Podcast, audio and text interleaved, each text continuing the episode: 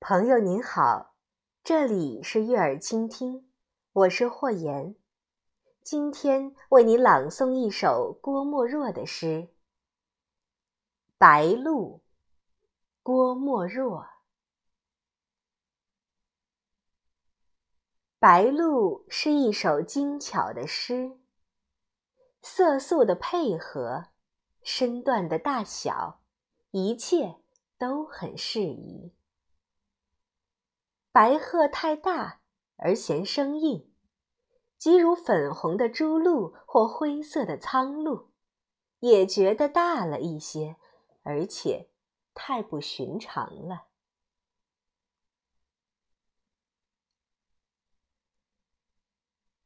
然而白鹭却因为它的常见，而被人忘却了它的美。那雪白的蓑毛。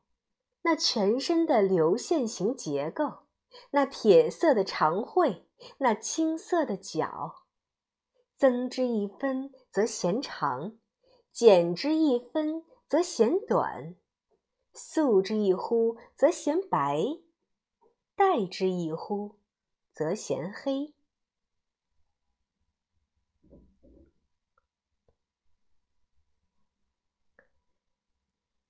在清水田里时，有一只两只站着钓鱼，整个的田变成了一幅嵌在玻璃框里的画面。田的大小好像有心人为白鹭设计的镜匣。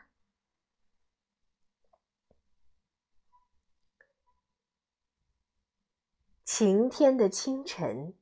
每每看见它孤独地站立有小树的绝顶，看来像是不安稳，而它却很悠然。这是别的鸟很难表现的一种嗜好。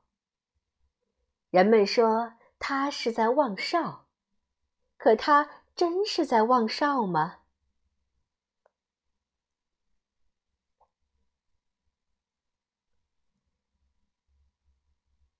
黄昏的空中偶见白鹭的低飞，更是乡居生活中的一种恩惠。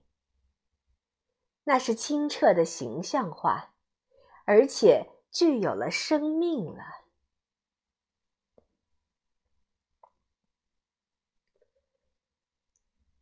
或许有人会感到美中的不足，白鹭不会唱歌。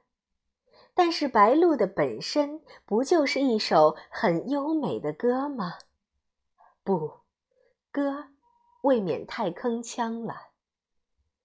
白鹭实在是一首诗，一首韵在骨子里的散文的诗。